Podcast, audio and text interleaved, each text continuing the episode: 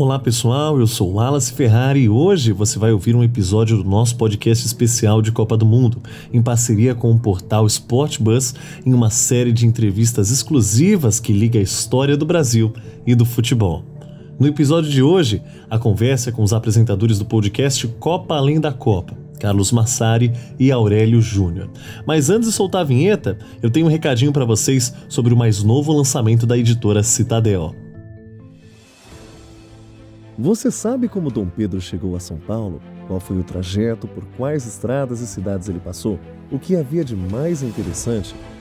No livro As Margens do Ipiranga, Rodrigo Trespac nos leva através do tempo, voltando 200 anos e narrando uma parte apagada da história do imperador português. À venda nas melhores livrarias. Agora sim, confira a entrevista de Carlos Massari e Aurélio Júnior, com reportagem de Gabriela Santos, editora do site Sportbus, e Fábio Previdelli, repórter do Aventuras na História.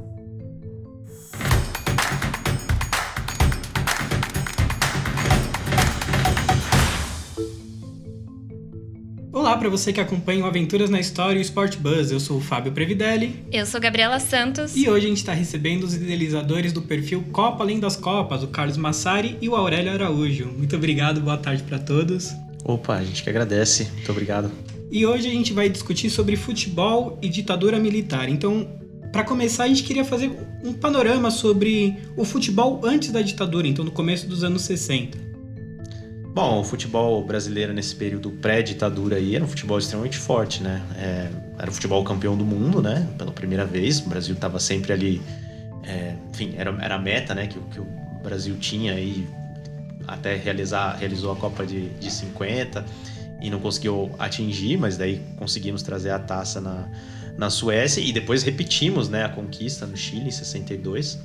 Era possivelmente o futebol mais forte do planeta nesse momento, porque é, você tinha, embora você ainda não tivesse um campeonato brasileiro estruturado em si, é, você tinha muitos campeonatos fortes em, todo, né, em todas as partes assim do, do Brasil. Não sei se o, o, Carlos concorda comigo, mas era é, é, é, acho que, acho que o principal é dizer que o, o Brasil nesse período era a grande seleção do mundo, né? É, com certeza. O futebol brasileiro ele vem de um momento que era de descentralização muito grande, porque até pelas condições geográficas do país, de ser um país muito grande, era muito difícil você conseguir ter um campeonato nacional. Então, você tinha os estaduais, que eram estaduais muito fortes, e isso até se refletiu por um tempo na seleção brasileira. Por exemplo, na década de na, na Copa do Mundo de 1930, você tem um rompimento de São Paulo com a com a Federação Brasileira de Desportos na época, né? A CBF só era uma criação de muito depois. E por isso apenas jogadores cariocas vão para a Copa do Mundo, né? Você não tem jogadores de outros estados além do Rio de Janeiro.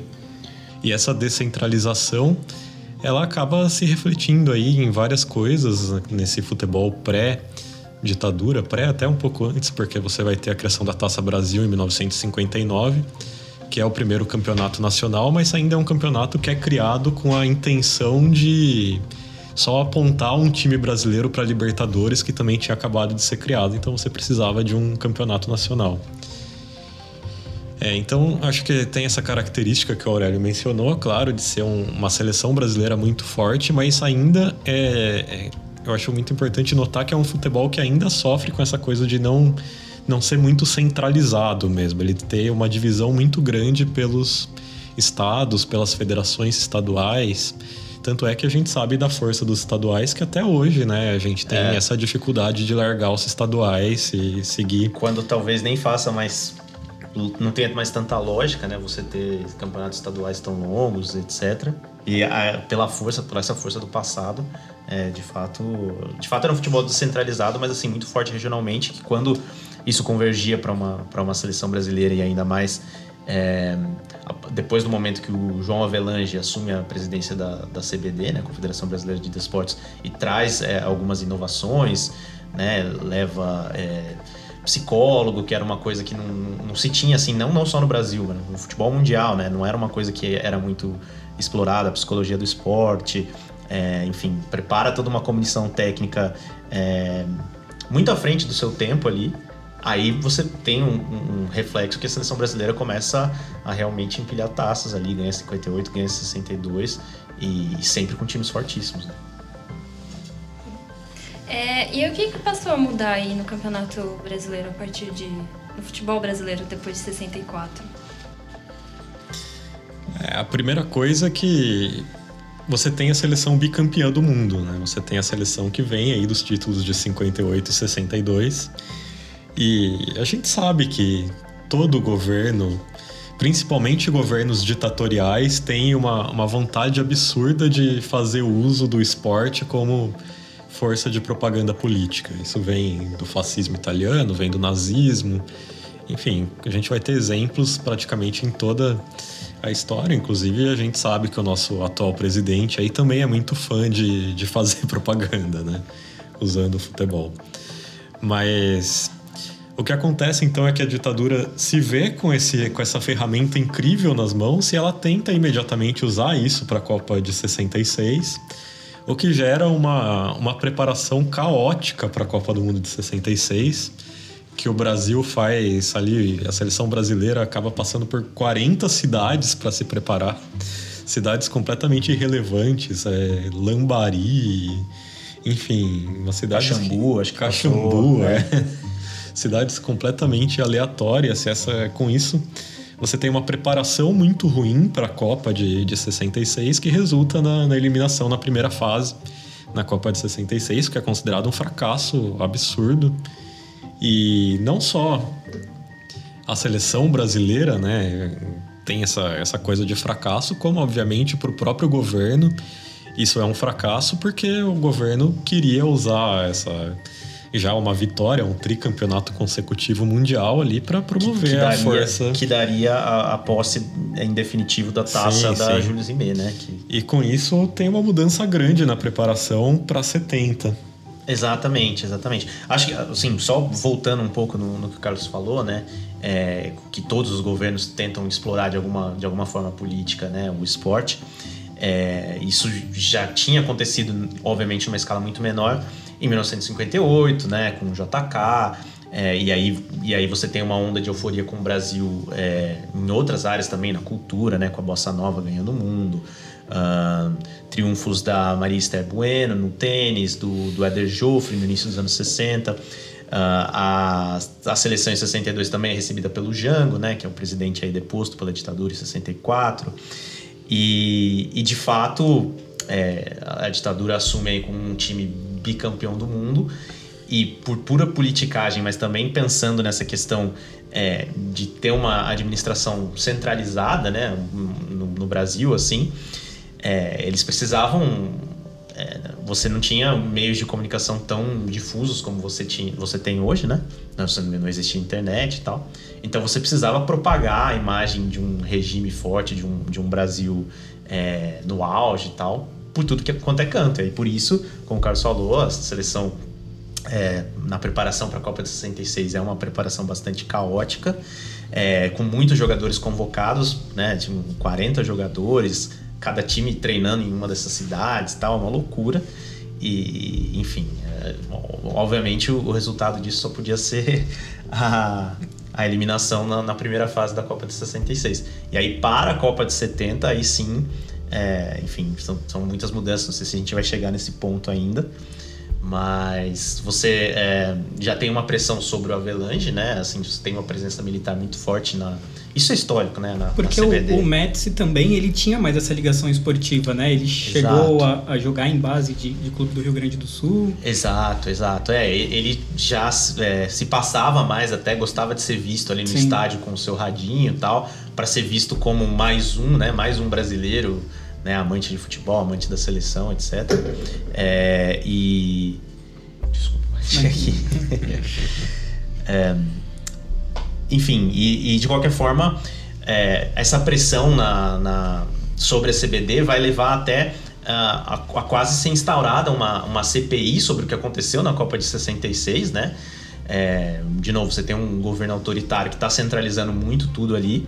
E é criada então a Comissão Selecionadora Nacional, chamada COSENA, que seria ali um, um grupo de, de, de, treinadores. Assim, o, Brasil é, é forte demais, grande demais para ser treinado por uma, por uma pessoa só. Então, você vai ter um grupo de treinadores ali, uma coisa revolucionária que não existia no futebol mundial. E, e tinha uma razão, né? Por isso não existia no futebol mundial, porque também a Cocena aí fracassa é, tremendamente, né? É, e aí o, o Avelange é obrigado, então, a buscar um outro caminho desafiando um pouco os militares. E aí entra na, nessa história o, o, João Saldanha, né? Então, a Copa de 70 ela tem duas características importantes, marcantes, que a gente tem dois anos antes o AI-5, né? Que foi quando a ditadura começou a ser mais branda ainda. Sim, é um recrudescimento muito, muito grande ali da, da E também foi importante para propaganda porque é a primeira Copa televisionada no Brasil, né? Então a gente tem essa, essa a seleção brasileira mais perto do cotidiano do, dos brasileiros, né? Então é importante para a ditadura ter sucesso numa Copa, né? E a gente fala que é bastante conturbada, a gente comentou um pouco antes sobre Copas passadas, mais recentes, mas eu acho que em 70 foi mais ainda por causa do caso do João Saldanha, né? Justamente. É, a questão da TV é muito, é muito importante, né? De fato, governos é, ditatoriais é, procuram circular a sua, sua mensagem é, de uma forma assim é, mais, mais intensa, assim, né? Eles vão é, com mais sede ao pote. Então, é, no, na questão do rádio, né, por exemplo, décadas atrás, é, você tem aí a, a criação da, da, Voz do Brasil com Vargas, etc. Mas eu, é, expandindo um pouco para para a Europa, na, na Alemanha, por exemplo, no nazismo, a difusão radiofônica foi muito importante para fazer é, circular a mensagem. Enfim, e, e aí a gente chega na Copa de, de na, na, preparação para a Copa de 70, né? Mais ou menos ali 1969, com Médici no poder, com, com os chamados anos de chumbo, né? Por causa do AI-5 e tal. É, enfim, de uma forma bastante. É, e, e, até por isso é, é, surpreendente a escolha do João Saldanha, né? Como, como treinador de seleção. Né? Porque nem, nem experiência ele tinha. Ele tinha treinado só o Botafogo antes, né? Exatamente. É, ele, ele era jornalista, né? Cronista Sim. esportivo, exatamente. É, o João Saldanha era talvez o grande jornalista esportivo da época, né? E é também uma escolha esquisita, se você for olhar por esse ponto, claro. Até depois de vir da Cocena, que já era uma ideia esquisita, aí você tem outra ideia esquisita, que é colocar um jornalista esportivo sem nenhuma experiência de técnico à frente da seleção, mas além disso, tem o, o grande ponto disso é que o João Saldanha era comunista comunista abertamente naquela época, ele era um comunista autodeclarado e o que não fazia nenhum sentido no momento que você tem uma repressão tão forte como essa repressão do momento do AI-5 que você mencionou. E você tem nesse momento então uma situação muito é, que a ditadura precisa do futebol, porque o futebol é uma, uma, um esporte muito popular no Brasil. O brasileiro ama futebol, sempre amou, desde sempre. E o futebol ele acaba sendo, ele tem esse teor de tentar amolecer um pouco a população, né? Porque você tem uma população que está vivendo um governo ditatorial, um governo muito violento, um governo que, que promove tortura e morte e, e desaparecimentos e tudo mais. E o futebol, com isso, acaba sendo o jeito de você tentar diminuir um pouco. Ah, olha, vamos nos unir em torno do Brasil, que bonito o Brasil, todos juntos vamos para frente Brasil, salve a seleção. E o João Saldanha faz uma ótima campanha nas eliminatórias, ganha a seleção que vinha muito mal, com o João Saldanha começa a voar. Mas depois começa a ter vários atritos, obviamente, do, do João Saldanha, né? Com a cúpula da, da, da CBD que o, e o Saldanha não chega na Copa, né? Tem até essa, essa questão do embate, a famosa frase lá do, do Médici tentando é, dar palpite na convocação, pedindo para convocar o Dada Maravilha, o centroavante, e aí o, o João Saldanha fala: é, Eu não dou palpite nos seus ministérios se você não dá palpite na seleção. Enfim. E também tinha várias outras questões, porque acreditava-se internamente que o João Saldanha ele poderia usar a viagem para o México para denunciar internacionalmente tudo que acontecia no Brasil, por ser uma pessoa tão de esquerda, tão que ele tinha uma lista de amigos que foram torturados e mortos pela ditadura e que ele ia ler isso nas coletivas de imprensa. Então, com tudo isso, o Saldanha não chega na Copa e acaba tendo a volta do Zagallo para pegar esse trabalho que o Saldanha vinha fazendo, mas também o Zagallo faz algumas modificações na seleção que acabam dando certo. É, não dá para negar que na parte tática, assim, o Zagallo de fato mexeu, né, na, na, na seleção, não, não dá para dizer que ele foi campeão por acaso, etc. Mas também não dá para negar que a saída do, do Saldanha tem, tem muito a ver com esse embate, né, com, com, com o Médici aí. E até por isso ganha também esse apelido de João Sem Medo, né? Porque, de fato, um, né, num momento tão tenso da, da história brasileira, o cara dá uma entrevista e dizer isso, que o Carlos mencionou essa frase aí sobre mexer no, nos ministérios e tal. É, enfim, é um, é um, personagem extremamente importante e é muito é muito louco, né? Você parar pra pensar que era esse cara que estava treinando a seleção às vésperas ali de uma, de uma Copa do Mundo, né? Assim, nesse período específico, onde, enfim, é, depois do AI-5, ah, você já, tipo, obviamente você já teve é, resistência, né? Desde o golpe você tem uma resistência e tal, mas depois do AI-5 a coisa piora muito, né? Então, é, você tem violência nas ruas das grandes cidades, como São Paulo, Rio de Janeiro, enfim. É, e aí, e aí você ter esse, um, um, meio que um representante do outro lado na seleção, que era o grande veículo aí do, do regime militar, é, é uma coisa bem, bem... Mas que não, não embora seja uma coisa é, espantosa, não, não poderia perdurar, né? Não tinha como. A escolha dele meio que se deu muito pela essa centralização que vocês comentaram, né? Tipo, do Rio de Janeiro, que tinha vários jogadores cariocas ali. Eu acho que é um pouco justificável isso, né? Ah, do João Saldanha. É, assim, por, por ele não ter experiência, né? E, e, e a, assim, como eu disse, o, quando o Avelange chega ao poder na, na CBD e ele consegue fazer do Brasil bicampeão mundial, tipo assim, com essas com essas mudanças que eu mencionei e tal, mas assim, batendo no peito, sabe? Olha, eu sou o cara que, que fez o Brasil é, bicampeão do mundo, etc. E aí, depois da Copa de 66, que os, os militares ficam muito frustrados com a performance, com a performance da seleção, é, e aí eles impõem né, o jeito deles é, com a Cossene, etc. E, e isso não dá certo, o Avelange, então, escolhe um cara ali que, tipo, iria, era bem contra, né, o que diziam os militares, assim. Então tem. E obviamente. É, tem toda a questão de, de, sim, ser um cara do Rio de Janeiro, né? Onde estava localizado, onde é até hoje a CBF, né? Na verdade. É, mas de qualquer forma, o Saldanha cruzou a linha, né? Então não tinha como. E passando a Copa de, de 70, a gente começa a ter uma estruturação maior, um investimento maior no futebol brasileiro, né? A gente tem a construção de estádios, a gente tem a própria criação do Campeonato Brasileiro, né? Como é que foi esse período? É, já fazia tempo que você começava a ter esse movimento por ter um, um campeonato nacional, desde a Taça Brasil, que surge em 59, mas ainda era difícil você pensar em um campeonato brasileiro exatamente por essas questões de dificuldade de você conseguir fazer um time do Nordeste viajar para o Sul, é, não era tão fácil quanto hoje. Tanto que a Taça Brasil, a princípio, é, é um torneio mata-mata, né? só depois que, que você tem essa mudança de formato. Mas é, é claro que para o governo da ditadura é muito interessante você ter um campeonato brasileiro porque você valoriza o produto importante, o produto que, com, inclusive com o tricampeonato em 70, fica mais no, no auge do que nunca, é mais do que nunca o produto que eles querem divulgar, que eles querem mostrar como o Brasil que deu certo, o Brasil que funciona. Então você precisa ter um campeonato nacional que reúna ali os principais clubes e um campeonato que começa de maneira até que, digamos, sensata, né? A primeira edição do Campeonato Brasileiro não é um campeonato brasileiro enorme, é um campeonato ali, não lembro o número exato, acho que tem 20, 20. Acho que sim. Acho que a taça brasileira é 15, né? E sim. O primeiro brasileiro 20. E pouco a pouco esse negócio vai saindo de controle, vai virando uma, uma coisa inexplicável, bizarra. Chega a ter 96 clubes, porque aí cada político quer colocar o time da sua cidade, do seu estado no, no campeonato brasileiro. E vira realmente um, uma forma de, de compra de votos, basicamente. Eu vou colocar aqui um time de Piraporinha do Passa 4 no Campeonato Brasileiro, porque aí o, o Flamengo, o Corinthians vão vir jogar em Piraporinha do Passa 4 e o povo vai ficar feliz e vai votar no Arena.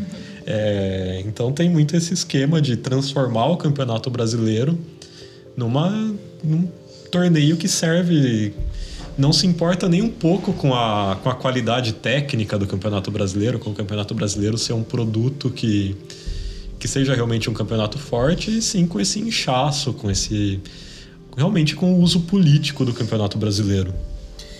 É, o triunfo no México, né, é, é uma coisa é, que empolga bastante os militares, né? Porque você tem a seleção brasileira jogando um futebol muito bonito, muito vistoso, sendo transmitida é, pela TV, embora obviamente a TV ainda não, não chegasse em todos os lares, né? A grande maioria ainda acompanhou pelo rádio, mas você já tinha então transmissão televisiva. E, e isso é, faz, ainda com o Médici à frente, faz com que é, se empolgue, né? Cause uma, uma, euforia pelo uso do futebol. E aí você tem, você tem várias iniciativas, inclusive a de oficializar um campeonato brasileiro, que, como o Carlos já disse, já tinha um embrião com a Taça Brasil, você já tinha é, a expansão do torneio uh, Roberto Gomes Pedrosa como uh, uma experiência de fazer um campeonato de uma abrangência mais nacional.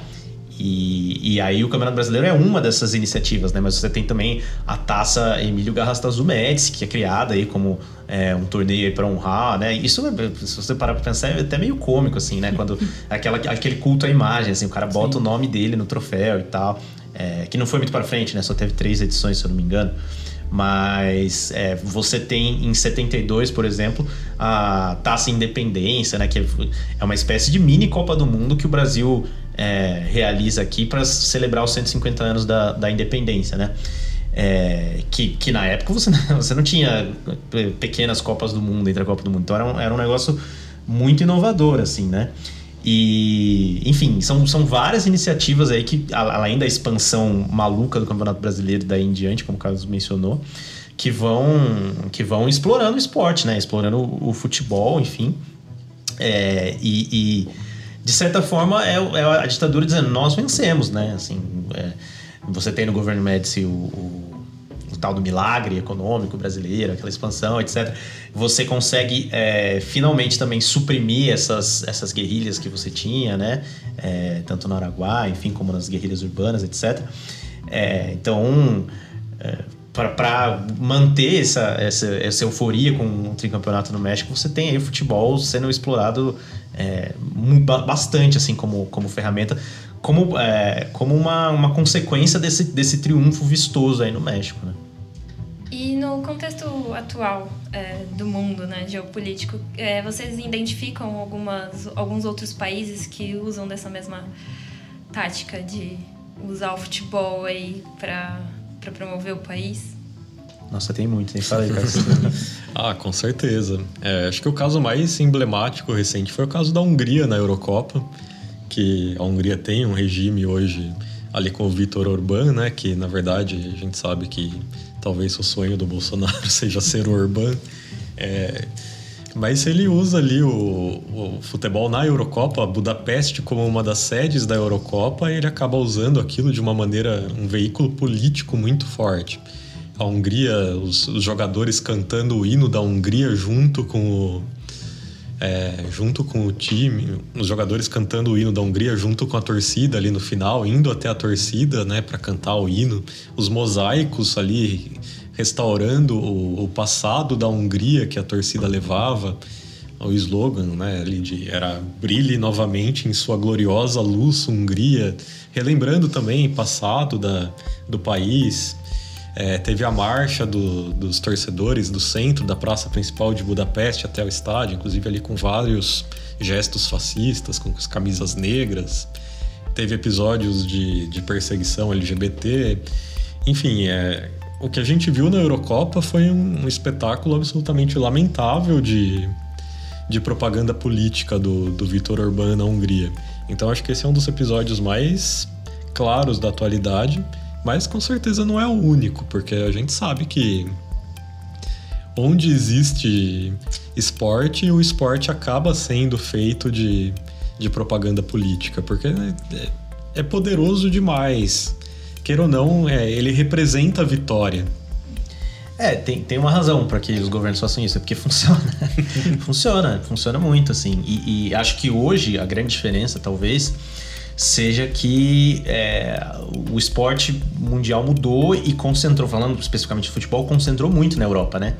Então você tem é, governos é, ditatoriais, por exemplo, no, no Golfo Pérsico, né?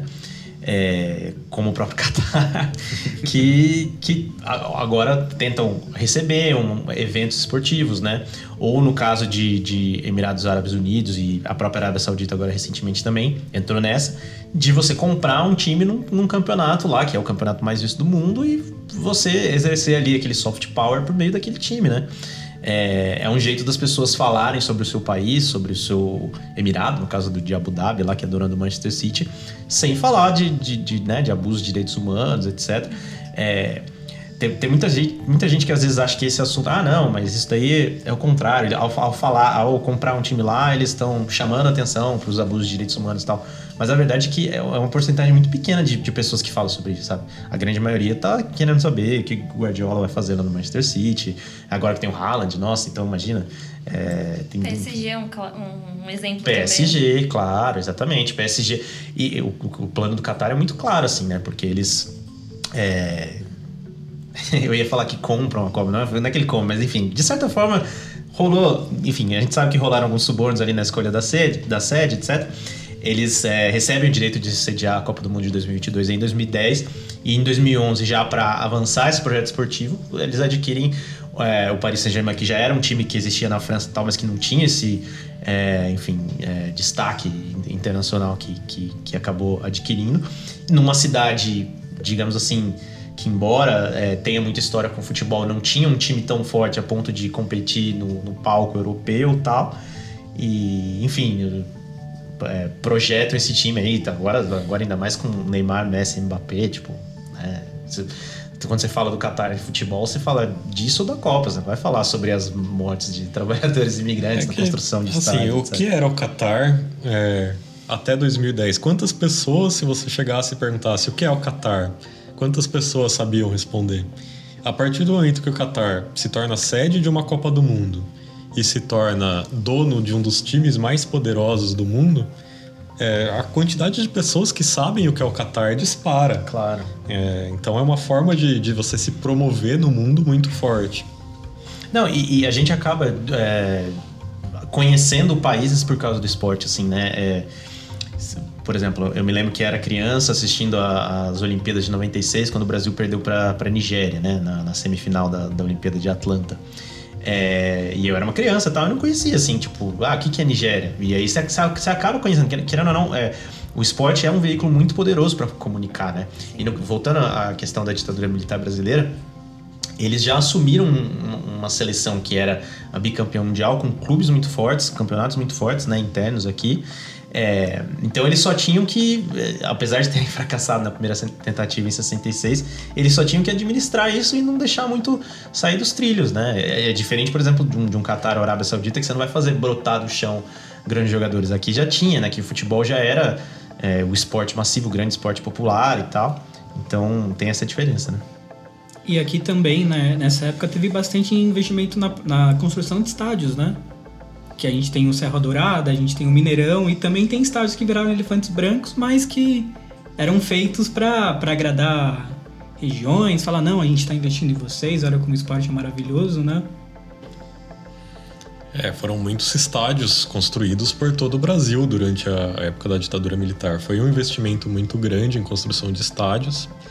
E de fato, o que você mencionou, muitos desses estádios se tornaram elefantes brancos, porque não tinha times na região para jogar, para lotar esses estádios. É, eram obras que. Isso de fato é ligado também com essa expansão do Campeonato Brasileiro, essa expansão de um Campeonato Brasileiro que chega até aí 96 clubes. E é um, uma forma de você levar uma, uma falsa ideia de desenvolvimento a lugares que, que na verdade precisam de, de outros tipos de, de obras de infraestrutura. E está dentro do planejamento das grandes obras né, faraônicas da, da ditadura também, como a Transamazônica, como tantas outras, né, o Ponte Rio-Niterói, etc. Então, é um jeito de. É, bom, o Maluf, assim, já deixava muito claro que o melhor jeito de você ser visto como bom administrador é fazer grandes construções, né? Então, assim, é o Maluf que fez, foi a ditadura que fez tal. Então, é, tem muito isso, assim, né? De, pô, você leva um, um estádio para 60 mil pessoas para uma cidade, uma capital, de repente, que nem tem tanta gente assim e tal. é, é um negócio impressionante, né? E, e, também transmite essa imagem de Brasil grandioso, para frente Brasil, e, e que tá tudo é, dando certo, e que o Brasil, ninguém segura esse país, né? Todos esses lemas da ditadura que a gente sabe que eram repetidos aí a exaustão, né? E a gente tem um fato peculiar também, que os estádios, eles eram... Alguns estádios eram além do, do âmbito esportivo, né? A gente tem, por exemplo, o estádio Caio Martins, usado pelo Botafogo, que era palco também para prisões, torturas, assim como aconteceu no Chile também, né? É, justamente. É, é, um, é um acontecimento curioso, assim, da, da, da, história brasileira, porque a gente sabe muito da história do, do Estádio Nacional de Santiago, né, no Chile. Sim. É usado como prisão improvisada e, e, tudo mais. E a gente fala muito pouco, assim, né, de, que isso aconteceu aqui no Brasil também. Mas de fato, né, porque é, Inclusive, acabou sendo um fenômeno, você mencionou o Mineirão, por exemplo, é, de ter muitos estádios da administração pública, né? Na verdade, é, tá indo na contramão do que está acontecendo agora, onde cada clube está construindo. Claro, você já tinha estádios particulares antes, etc., mas é, você fazia grandes construções para poder, é, é, enfim, poder receber os eventos é, cívicos, públicos ali, etc. E, e aí se aproveita no, no caso do Caio, no caso do Caio Martins é comprovadamente foi usado, né, como também como uma prisão improvisada ali, é, como centro de tortura, etc. enfim, é, são, são páginas meio obscuras aí da história brasileira quando a gente fala em futebol. Mas tem muito a ver, eu acho, também com a, com a maneira com a, com a, ditadura terminou aqui, né? Quer dizer, um acordão, uma anistia aí, ah, a gente não, não vai atrás do pessoal de esquerda que era de guerrilha, vocês também não vêm atrás aqui dos militares, etc. E a gente acaba enterrando o assunto, né? Muitas vezes, assim. Então, enfim, acho até legal a gente estar tá podendo conversar sobre isso aqui porque não é não é a coisa que a gente mais menciona, né, quando a gente fala sobre os triunfos da seleção brasileira, sobre, enfim, como o Brasil é o país do futebol, etc. É, a gente aí tem fala o, que o esporte, né, ele foi uma grande campanha política, mas também houve perseguição dos jogadores, né? É, quais que são os casos aí mais emblemáticos desse, desse período? É um caso bastante famoso é o do Reinaldo do, do Atlético Mineiro, né, um jogador que que ele comemorava ali alguns gols, né, com, com o gesto do, do punho erguido, que era um, um, gesto ligado também aos Panteras Negras, que depois ele disse que ele fazia ali um gesto socialista, né, quando ele fazia esse gesto. E aí ele acabou tendo rumores inventados ali, que ele dizia que eram inventados em relação à sexualidade dele, né, que diziam que ele era gay, que ele não enfim. Tinha uma amizade com um radialista é, gay isso, né, é, Belo Horizonte. Tuti né? Maravilha. Né? Isso, né? Tuti Maravilha, um radialista gay de Belo Horizonte, por isso começaram ali a, a espalhar rumores de que, de que ele era homossexual. E com isso ele até acabou ficando de fora da, da Copa do Mundo de 1982, né? Na Copa de 78 ele já ele foi convocado, mas ele acabou sendo ali meio que boicotado durante o torneio. É, e ele fez um gol na, na Copa, Sim. que a Copa 78 a gente também precisa falar que é a Copa da ditadura da Argentina, Sim. né? Então tem, tem toda a questão política, né? É, parece que o Reinaldo. Desculpe interromper, mas só para complementar, sim, sim. né? O Reinaldo teve um encontro com, com o Geisel e o Geisel. Não pessoalmente, né? Foi, um, foi um, uma despedida ali da, da seleção tal, né? E o Geisel ali, o, o ditador do momento, o general do momento, é, diz para ele: olha, vai jogar bola, deixa aqui de política a gente cuida tal basicamente desencorajando ele a, a, comemorar os gols, né, com aquele punho para cima ali na, na Argentina, né? Sim, mas não, não adianta muito, né? Ele acaba sendo boicotado depois, ele perde a, a, posição no time. E aí na Copa de 82 ele acaba nem sendo convocado exatamente por, por essa questão desses rumores que são espalhados sobre ele, sobre é, ser homossexual, que na época, né? Se hoje a gente tem tanto tabu com a homossexualidade no esporte, imagina em 1980, né? É muito mais complicado ainda do que hoje. E tem outros casos também, né? Tem o Afonsinho, né? Que era um jogador talentoso que jogava no Botafogo. Ele também tinha ali algumas declarações mais, mais anti-ditadura e com isso ele acaba sendo emprestado pro Olaria, que...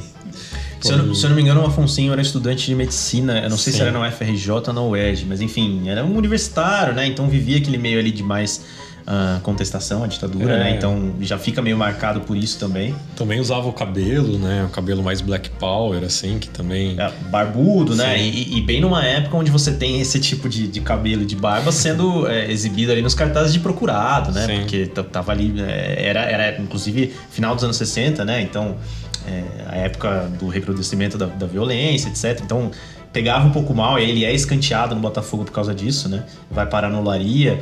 E aí e, e o fato dele ser escanteado leva ele a comprar uma, uma briga jurídica para ter o direito sobre o próprio passe, né?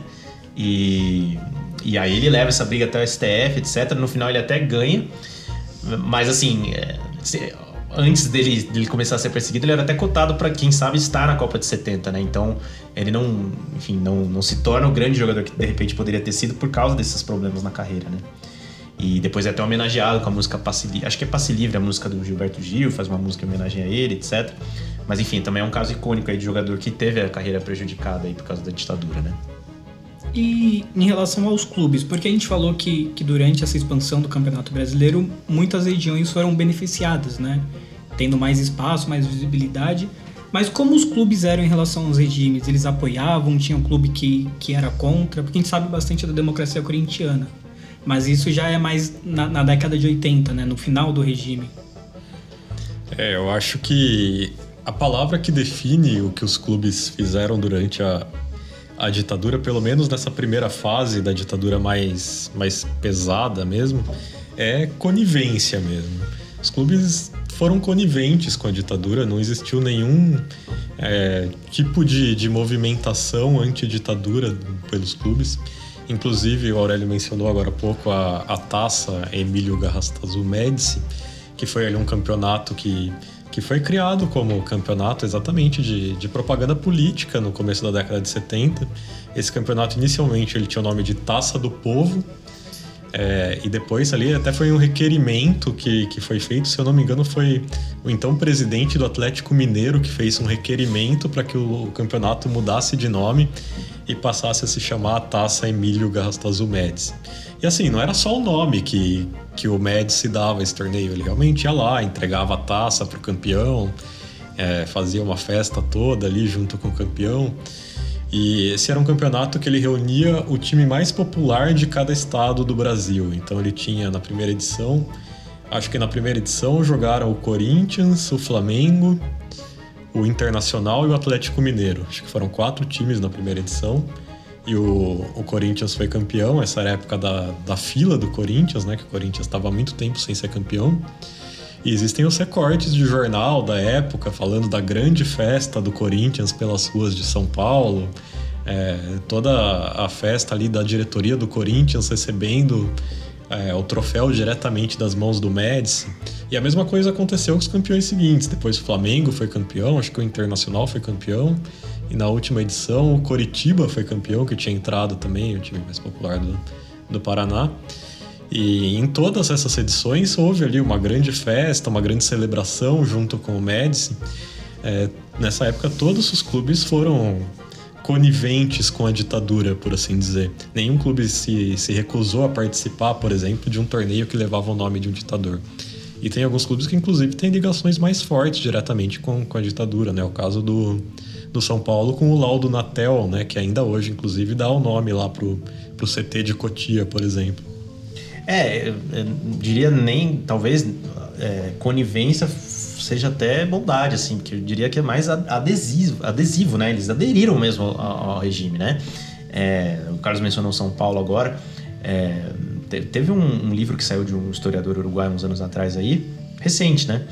Que falava sobre é, conselheiros do São Paulo que, que faziam parte do... que, que eram os, os, enfim, os idealizadores do IPES, Instituto de Pesquisa e Estudos Sociais, né, que, que enfim, ajudaram bastante a desestabilizar, na verdade, o governo do João Goulart, né, é, que, que, enfim, é, tinha um, um, grande temor ali das reformas de base, do Jango, etc., e, e criaram aí o cenário para que o golpe ocorresse, né? Então, e, e na verdade, assim, é, e, e para não falar que foi só São Paulo, né? Você tem o caso do Corinthians, que é o Vadielu, que é deputado do Arena, vira presidente do clube, né?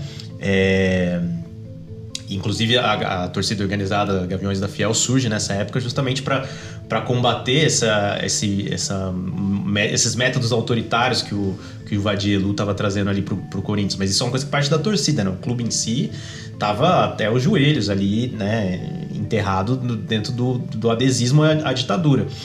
E, enfim, então é, eu acho que, que não, não dá para dizer que nenhum clube se salvou aí nessa época, nesse sentido. A sociedade civil, né? Isso é importante a gente dizer também. É, e, aliás, faz parte da narrativa dos militares até hoje aqui no Brasil. É, foi lá pedir para que o golpe fosse dado, né? Não que eles não quisessem dar o golpe, né? Eles vêm dessa ideia, assim, que. Só deu um empurrãozinho. Gente, é, que a gente tava pedindo de joelhos, né? A gente não, porque nem era nascido, mas enfim. é, que o povo brasileiro tava pedindo de joelhos que os militares assumissem e tirassem o Jango, etc. Mas, mas é fato. E, e, aí você tem que também pensar na estrutura desses clubes, né? Porque o, o futebol, ao chegar nos anos 60 ali, já era o, o esporte mais popular do Brasil. E esses clubes é, já eram geridos ali por pequenos grupos ali que eram a gente pode até falar das uh, origens operárias, né, de clubes como Corinthians, como Palmeiras, mas é, você já tinha ali um clubinho de conselheiros e diretores, etc., que eram a elite de São Paulo. Que, e esse pessoal apoiou com força a ditadura, né? E é curioso pensar, né, que hoje o Corinthians ele é conhecido justamente por conta do movimento da democracia corintiana e, e também os clubes hoje, quando comemoram títulos, nem lembram desses títulos aí da, dessa época, né? Corinthians mesmo considera os 23 anos aí de fila e esse título basicamente nem existiu. É, é até bom, né? Assim, tipo, é, porque mostra, na verdade, o real valor, né? Ninguém fala, ah, meu time tem, tem uma taça Emílio Gastos do Médici, né? Tipo, não, o time passou não é... 23 anos sem ganhar é, título exato, mesmo. É melhor, é melhor do que contar isso, né? E quando que teve essa quebra? Olha, no, como você falou, é a partir do momento que a própria ditadura vai fazendo uma abertura política, né? A tal da anistia um ampla geral. da sociedade, né? É, exatamente, exatamente. É, você tem, inclusive, eu mencionei o Vadielu. O Vadielu é considerado um, um, um dos é, arenistas ali que foi, foram responsáveis, como a TV Cultura na década de 70 estava fazendo uma, uma, um jornalismo mais combativo, né, mais independente, é, de, de chamar, de fazer um chamado ali que a ditadura desse jeito na TV Cultura. E a gente sabe que isso resulta na morte do, é, resulta na morte do diretor de jornalismo da TV Cultura, o Vladimir Herzog, né? É, e, aliás, são dois nomes que são considerados aí os responsáveis aí por fazer esse chamamento à ditadura é, enfim, finalmente acaba levando ali a, a prisão e, e, a morte do, do Vladimir Herzog. O outro é o José Maria Marim, que, é, que foi presidente da CBF recentemente também, e que também era envolvido ali na, na política da ditadura, e que e, e já e diferente, apesar de, da, da CBF ter sido presidida por vários CBF, CBD, enfim, ter sido presidida por militares que nada tinham a ver com o esporte, o José Maria Marim era um cara do esporte, né? Ele, ele, ele foi atleta do São Paulo, inclusive. Então, é, enfim. É, mas aí, depois desse período aí, a, a morte do Vladimir Herzog também acaba sendo um, um, um, choque bastante grande ali e abre os olhos de muita gente porque tava, pro que vinha acontecendo. E aí você tem mais no final dos anos 70 essa, esse relaxamento, essa anistia, né? Você começa a receber de volta algumas pessoas é, que tinham sido exiladas durante o período da ditadura, né? Dissidentes do regime, etc. Eu diria que é a partir daí, né? Que, que tem uma, uma mudança e, embora a gente saiba que teve outras coisas absurdas ainda no começo dos anos 80, como o atentado do Rio Centro, etc. Mas, mas você já pode fazer algumas críticas, né? Que antes, né, a partir de 64, tinham se tornado impossíveis, né? É, você começa a ter até mesmo dentro do jornalismo esportivo um, um certo pedido pela, pela abertura, o movimento da, pela democracia, pelas diretas, já começam a surgir também dentro do jornalismo esportivo, né? O, Osmar Santos, que era talvez o principal locutor de, de futebol do Brasil na época, ele, ele cria um programa de rádio, né, que chama Balancê, que é um programa que se torna um símbolo de, de luta ali pelas diretas já, de democracia. Então você tem um locutor esportivo, que é uma personalidade do esporte, que leva os atletas para o seu programa é, é uma forma já de você conseguir dialogar com o futebol, já né, fazer esse, essa ponte entre futebol e democracia, que até então não, não acontecia muito. É, e você tem manifestações nos estádios também, né? Acho que o Casagrande sempre cita, por exemplo, que em 79 a torcida do Corinthians leva uma faixa lá, né? Anistia para os presos políticos tal. Então, de novo, não é algo que aconteceria. E na verdade, eu, eu, assim, um parênteses, eu acho até espantoso que em 79 podia se levar esse tipo de faixa pro estádio e hoje você não pode entrar com absolutamente nada, assim, nenhuma mensagem, sabe? Mas enfim, é, e de fato isso não entraria no estádio se já não tivesse, a gente não tivesse no momento em que as coisas estavam começando a mudar e até por isso é, abre esse espaço para o contexto da, da democracia corintiana nos anos 80. E qual a importância da democracia corintiana? Cara, assim, talvez seja suspeito para acho que eu sou corintiano, né? Mas é, eu, eu, eu, acho que é algo extremamente importante, assim, por ser justamente um, um, clube tão popular, por ser um clube que teve um presidente ligado à ditadura, né? É, e, e, a, e, a, democracia corintiana nasce no, vácuo ali no, no, no, Corinthians de fracassos esportivos, de falarem, olha, é, o que, que a gente faz, assim, né? Tipo, uh, nada do que a gente está tentando dá certo, né? E aí é contratado como diretor de futebol ali o, o Adilson Monteiro Alves, né? É, que é, inclusive é pai do atual presidente do Corinthians, o do William Monteiro Alves. E ele é um sociólogo, então ele era um cara que tinha uma mente mais aberta e encontra no elenco daquele Corinthians uh, jogadores que tinham essa mentalidade de de, mais, de mais contestação, contestação né, ao, ao regime, enfim, a, a ordem da sociedade em geral, como Sócrates, como Casagrande, como Vladimir. E, e aí você tem também, claro, não dá para é, descartar a, a, importância do Washington Oliveto, que trabalhava no, no marketing do Corinthians, né? E, e, e, consegue. E aí você tem os clubes começando a usar patrocinadores nas camisas tal, e ele vai e estampa a democracia corintiana, sabe? Então, é, claro, isso jamais poderia acontecer na época do Médici, por exemplo, né? Mas você tem uh, um espaço maior para essa manifestação e aí, e aí o Corinthians começa a fazer, de novo, a, a, a ditadura estava se abrindo. Então, em 82 você tem é, eleições para o estado de São Paulo, que era uma coisa que não tinha até então, né? E aí o Corinthians vai com a camisa lá, dizendo dia 15 vote e tal. Né? Então eu acho que, que vai. E ao mesmo tempo que vai se criando esse clima para a campanha das diretas já e tudo mais, é, e você tem um time de futebol extremamente popular e campeão, né? Que Corinthians, com esse time da democracia corintiana, acaba é, sendo campeão em bicampeão paulista em 82 e 83. E aí, de novo, os estaduais eram extremamente importantes na época. Não dá pra gente comparar com a importância que tem o paulista hoje, né? É, e até porque o brasileiro acabou perdendo um pouco de crédito na época, por ser esse campeonato tão político e tal, né? Chegar a ter mais de 90 clubes, etc. Então, e o estadual, que já tinha quase 100 anos de, de existência, é, é um campeonato acompanhado com muita atenção, etc. Então, é, eu acho que assim, talvez seja difícil apontar de forma prática qual que é a, a importância da, da, democracia corintiana, mas digamos assim, ela vai plantando no, no espírito do tempo, ali no zeitgeist da, da, da, da população brasileira que a democracia é uma coisa boa, né? É uma coisa positiva, que é uma coisa que vale a pena lutar, né? E passando a ditadura, qual que vocês acham que é o maior legado que esse período deixou pro futebol aqui do Brasil? E aí, cara? Essa é difícil, né? É difícil, difícil. ah, eu acho que, que a gente ainda tem uma dificuldade muito grande de, de conseguir pensar o futebol como algo que que não é só futebol, né? Algo que, que vai além da, das quatro linhas. Tanto que existe muito essa coisa de ah, futebol e política não se misturam. Porque é uma forma de tentar tirar do futebol o peso político que ele pode ter.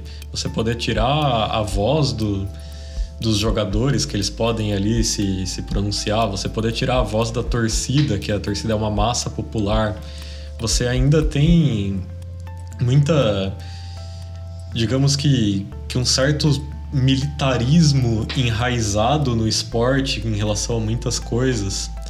Uh, talvez aí a questão da concentração, que é uma coisa que por muito tempo né, sempre foi combatida, que inclusive a própria democracia corintiana. É, esqueci né, de mencionar isso, é, é verdade. Combatia isso é, também. É, acho, acho que a gente até faltou mencionar que a democracia corintiana é esse regime onde o, o Adilson Monteiro Alves implanta lá que to, é, todo mundo pode é, do, do, do, reserva até o massagista podia dar um voto sobre como que ia ser a preparação para o jogo, sobre como, como que ia ser a tática para o jogo, etc. Então acho que, só, só para complementar, acho que faltou falar isso, né? O que, que é democracia corintiana? Foi é, transformar o Corinthians ali, a equipe do Corinthians, numa democracia, né? Então, de fato, aí tem essa questão de, ah, todo mundo vota, você vai concentrar ou não. Então, por exemplo, Sócrates sempre votava contra, tudo isso, né? Sim, é, eu acho que, que a herança da, da ditadura, ela tá na nossa sociedade como um todo, né? Porque a gente ainda não se livrou de muitas coisas, até por esse final de, ah, vamos anistiar todo mundo. É, a gente não se livrou de muitas coisas que, que, é, que aconteciam nessa época. O nosso sistema educacional ainda tem muito da, da ditadura, essa coisa de, de uma busca por disciplina, essa coisa de você é, tirar um pouco o pensamento de certas matérias para ser uma coisa mais decorada. E com isso você acaba também tirando um pouco o espírito de luta da própria sociedade. Isso se reflete hoje na sociedade, isso se reflete no futebol.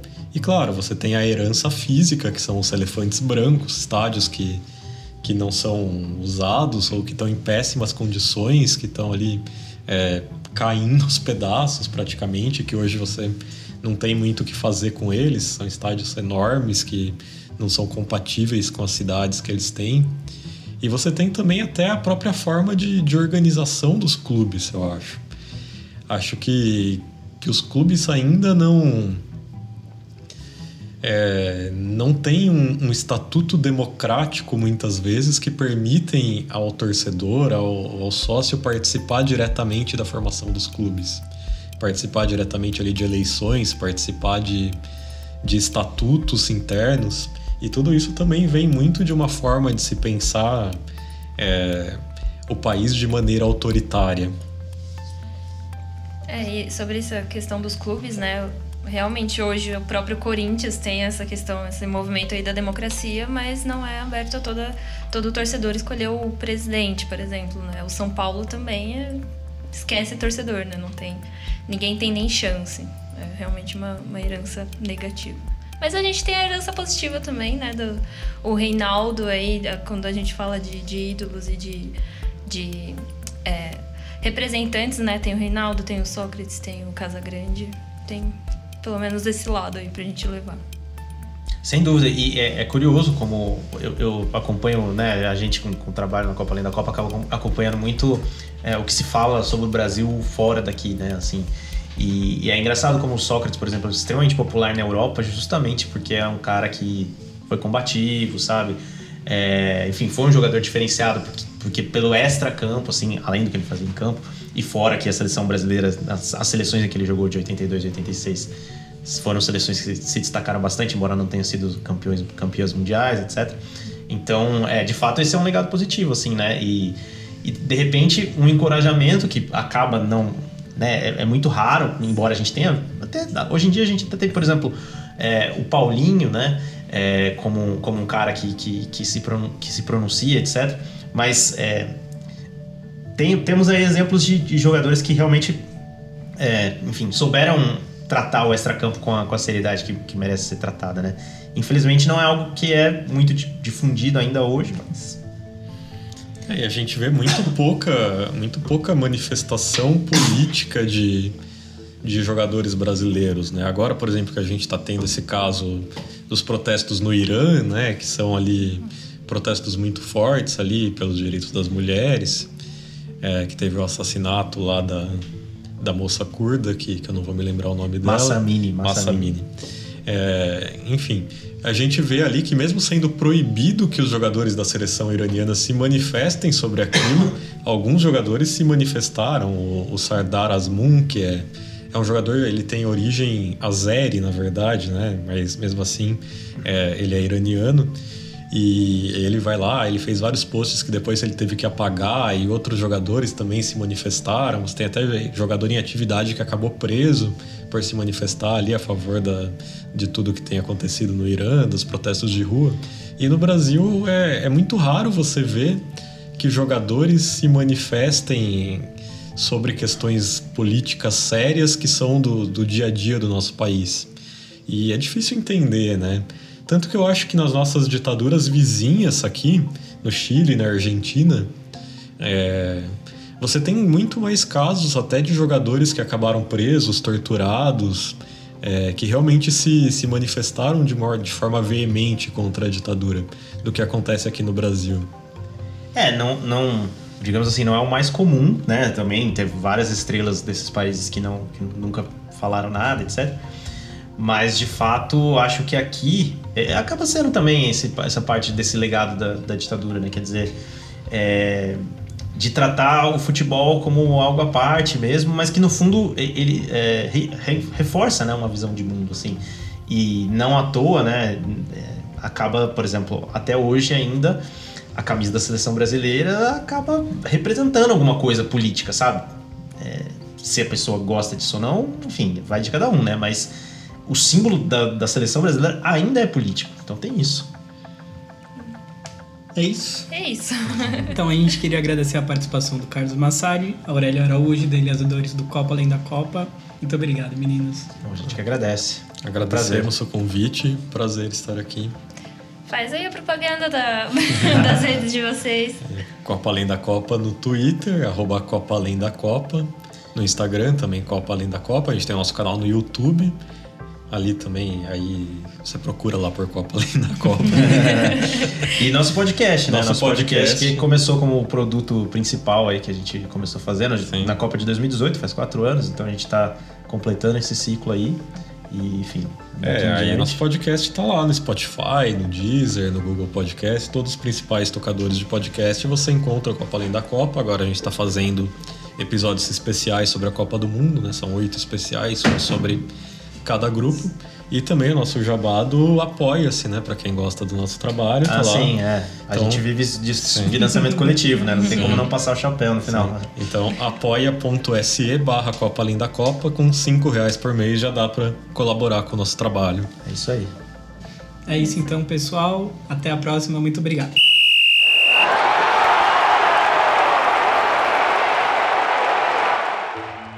Você ouviu agora o podcast do Aventuras na História em parceria com o Sport Plus. É uma série especial de entrevistas que ligam a história do Brasil e do futebol. Todas elas também estão disponíveis na íntegra e com imagem no YouTube. Não esqueçam também de acompanhar o Aventuras na História e o Sport Bus nas redes sociais e nos sites que estão disponíveis na descrição deste episódio. Muito obrigado e até a próxima!